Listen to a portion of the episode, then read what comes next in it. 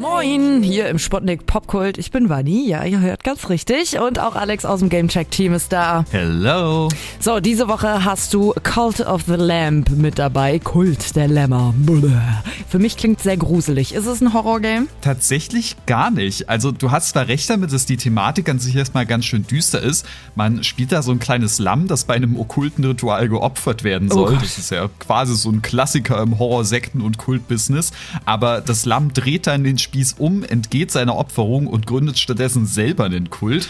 Und jetzt kommt der Twist. Das wird alles in der süßesten Knuddeloptik präsentiert, die du dir überhaupt vorstellen kannst. Okay. Das klingt mega weird.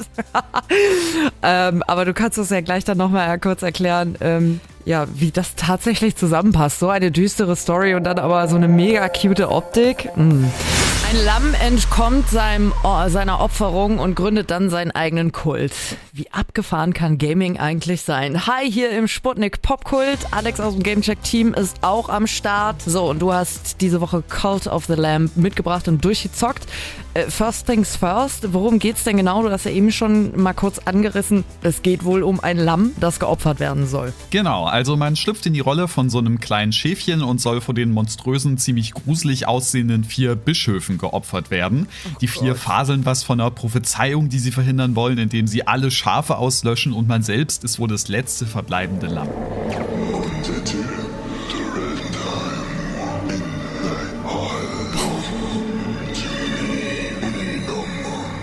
Erzählt wird das Ganze übrigens alles über Textboxen. Dazu gibt es dann aber diese schwurbeligen Stimmen, die allem so einen eigenen Charakter verleihen. Jedenfalls droht das Lämmchen gerade seinen Kopf zu verlieren, als es von einer mysteriösen Erscheinung, die nur jener, der wartet, genannt wird, gerettet wird. Und dieser jene, der wartet, ist nämlich der Erzfeind der vier Bischöfe und hat das Lamm als seinen Kämpfer auserkoren. Und um die vier Bischöfe jetzt zu besiegen, soll es einen eigenen Kult gründen, Anhänger finden, stärker werden und dann zurückschlagen. Digga, dein Ernst, ey? also, die stimmen gerade. Wo kommt denn jetzt bitte der niedliche Part? Also, das ist ja das Verrückte. Wenn du das Spiel beschreibst, klingt's alles super, super abgefuckt. Es geht da um Rituale, Züchtigungen, es wird bekehrt, gepredigt, geopfert, wow. tagelanges Fasten, ums Feuer tanzen, das volle Programm. Aber wenn du es dann siehst, schaut's eben alles super niedlich und knuffig aus. Das Spiel hat nämlich einen echt cuten Grafikstil. Die meisten Charaktere im Spiel sind irgendwelche Waldtiere oder Fabelwesen mit großen, runden Kulleraugen und total süßen Animationen. Und auch wenn die Stimmen, die wir gerade gehört haben, jetzt eher gruselig klangen, gibt es auch ganz viele Charaktere, die dann eher so klingen. Mäh, mäh, mäh. Ich schmecke mäh. Ich schmecke mäh, mäh, mäh. Ich Also es ist da echt schon wirklich wilder Mix. Auf der einen Seite opfere ich gerade ein Mitglied von meinem Kult, weil es irgendwelche ketzerischen Gedanken hegt. Und auf der anderen freue ich mich dann darüber, wie süß man euer Katzenkuppel so ausschaut. Aber irgendwie funktioniert es halt echt gut. Also ich glaube, von allen Aspekten am Spiel ist die Präsentation echt der stärkste. Trotz diesem krassen Kontrast ist es nämlich verdammt stilsicher und auch wirklich stimmig.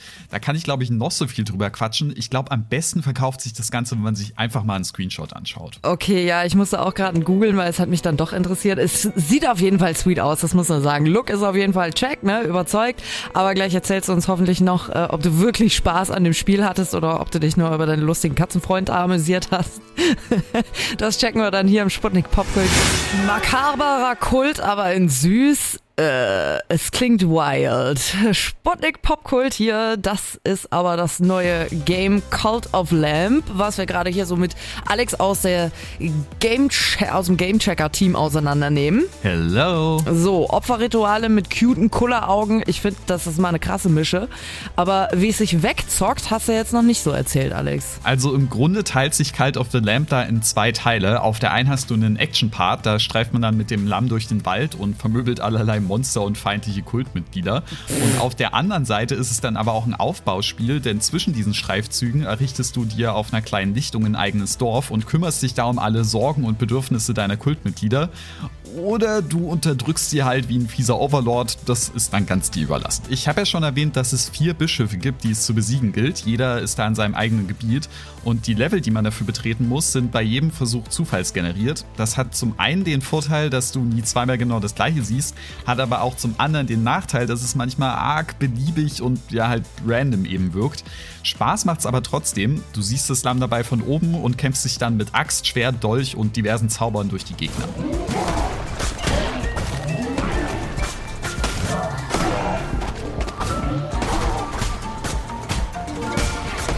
Das steuert sich auch alles richtig flott und ist auch gar nicht mal so easy, weil man oft mit zig Gegnern in einem Raum geworfen wird.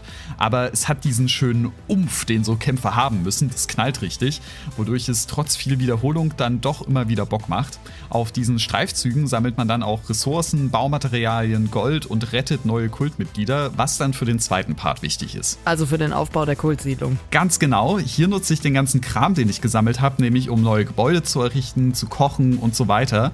Denn meine Kultmitglieder feiern mich zwar alle ziemlich ab, aber auch das nur, solange alles glatt läuft. Denn natürlich wollen die auch was zu essen haben und auch einen Platz zum Pennen. Aber beim Aufbau meines Dorfes helfen mir meine Schergen dann natürlich auch zum Glück.